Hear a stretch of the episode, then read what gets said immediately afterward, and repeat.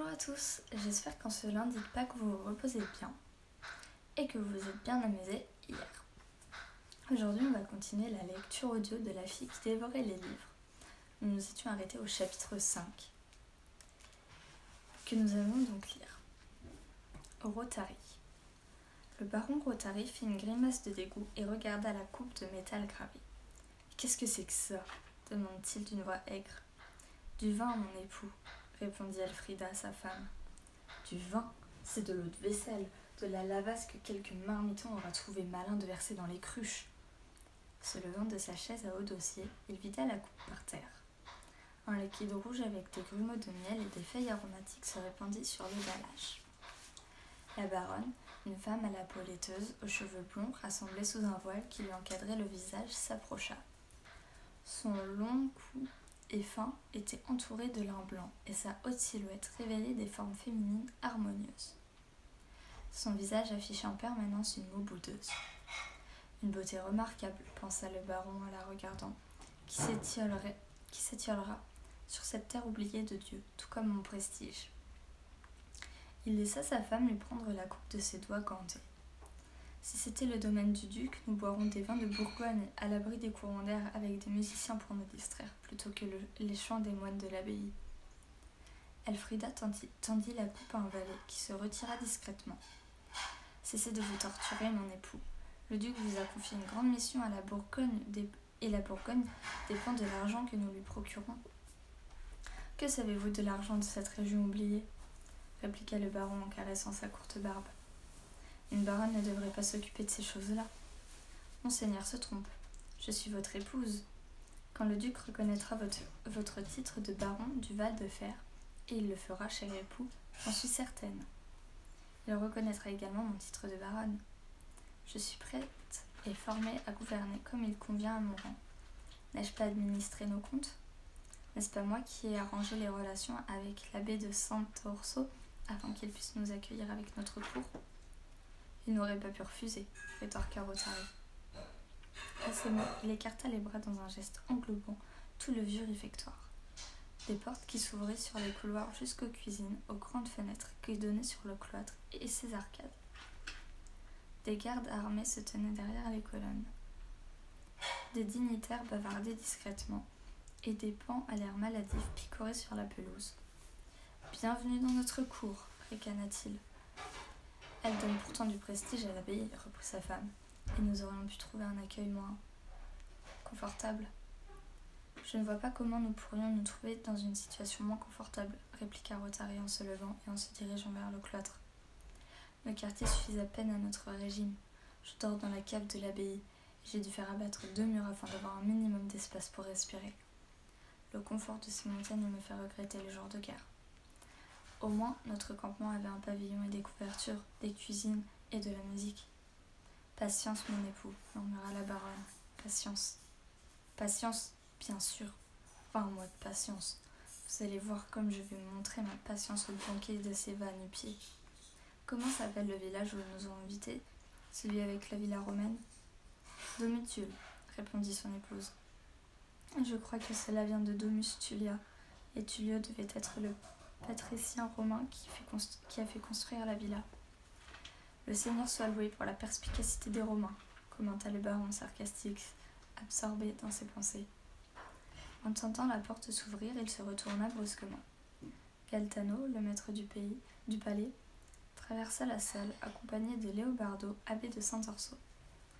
Merveilleux, pensa le baron. J'ai un maître du palais, mais je n'ai pas de palais. Votre grâce, salua le moine, Elfrida inclina la tête. Bienvenue l'abbé, répondit le baron en ignorant la dignitaire, qui s'écarta rapidement.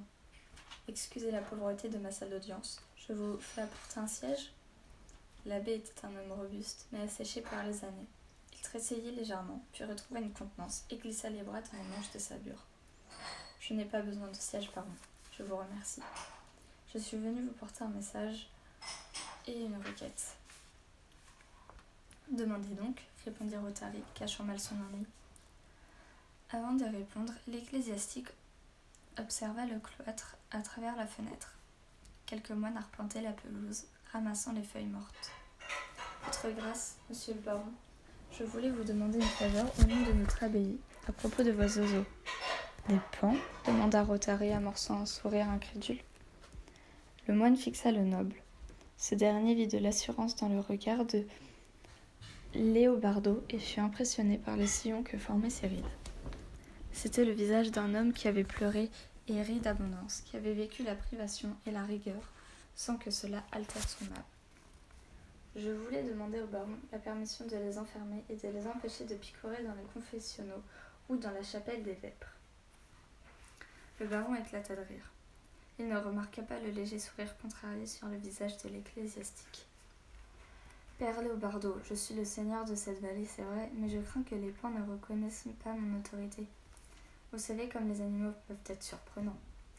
Sans aucun, doute, sans aucun doute, votre grâce, mais la chapelle des Vêpres est la maison de notre Seigneur, et nous lui devons le respect. Les moines ne peuvent confesser leurs nombreux péchés s'ils sont contraints de s'agenouiller là où les pans ont vidé leur boyau. Rotary rit à nouveau, puis se tourna vers le cloître. Il observa l'un des trois volatiles, une bête aux maigres plumes, la queue d'ordinaire majestueuse, réduite à l'ombre d'elle-même, le plumage abîmé par la rigueur des montagnes. Il sourit. L'exarque de Ravenne lui-même, m'a-t-on dit, avait des pans à sa cour, un usage hérité des fastes de Byzance. N'est-il pas souhaitable pour l'abbaye de Saint-Orso qu'un petit souvenir des splendeurs des exarques demeure dans ces lieux? L'exarchat était une cour puissante, votre grâce, répondit sagement le moine, au point même de concurrencer le Saint-Père. Notre règle exige l'humilité et la pauvreté, comme votre grâce le sait certainement à la différence de ces ecclésiastiques qui confondent le bâton de pasteur et le sceptre. Nous nous engageons à ne pas succomber au péché d'orgueil et tentons de ne pas suivre l'exemple des archevêques de Ravenne.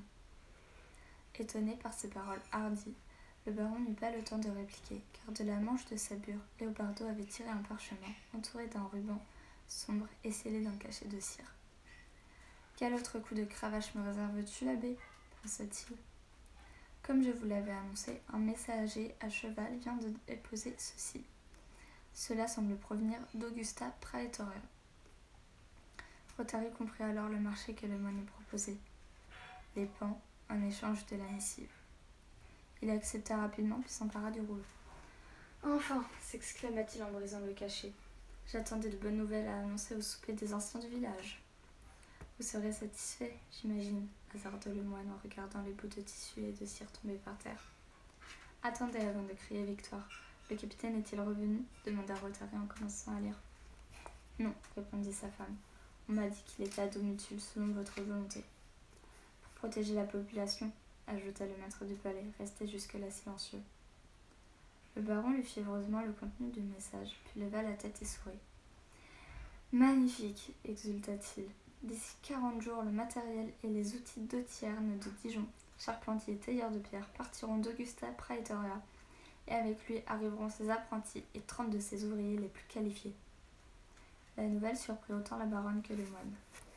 Un maître charpentier? De quoi s'agit-il, cher époux? Demanda Elfrida. Le baron fixa sa femme. Pendant que vous, si dévotement vous occupiez de finances et de diplomatie avec notre bon Léobardo, chère épouse, je pensais à notre prestige au Val de Fer. Je songeais à quelque chose qui soit digne de notre nom. Au moins jusqu'au jour où le duc nous rappellera en Bourgogne une demeure. Vous voulez construire une demeure, Votre Altesse? demanda l'abbé Léopardo. Une demeure riche et confortable, exactement, avec une véritable cour, mes seigneurs. Et soyez sans crainte, nous aurons aussi des termes. Quel ennui Pour Domitilla, tout le chapitre sur le baron Rotary était d'un ennui mortel tous ces discours apprêtés entre lui, sa femme, le moine. Et pourquoi? Pour une cour? Mais quelle importance peut bien avoir une cour?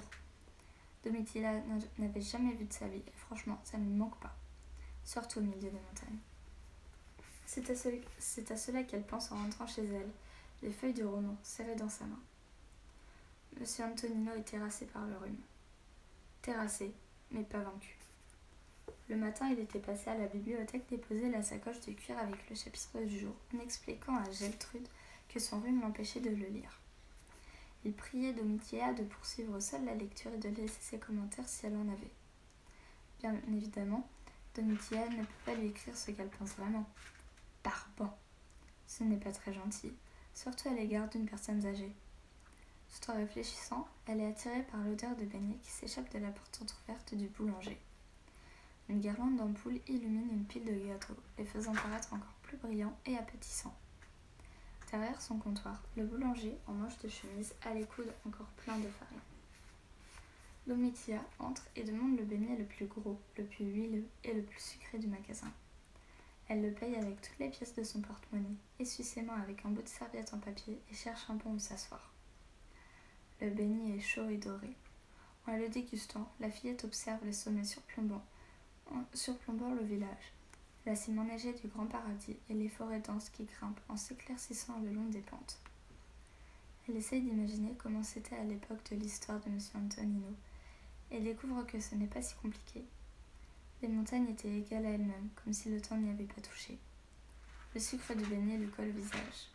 Des forêts silencieuses, des barons et des baronnes, des chevaux et des cavaliers. C'était cela qui avait changé. Domitia froisse le papier huileux, cherche dans sa poche un flacon de lotion antiseptique et se nettoie consciencieusement les doigts jusqu'à faire disparaître la dernière trace de sucre. elle se dirige vers sa maison. L'histoire de Monsieur Antonino est barbante, c'est vrai. Mais comment était-ce autrefois avec les chevaux, les chevaliers, les barons et tout le reste? Et voilà, c'est la fin de ce, de ce cinquième chapitre, pardon.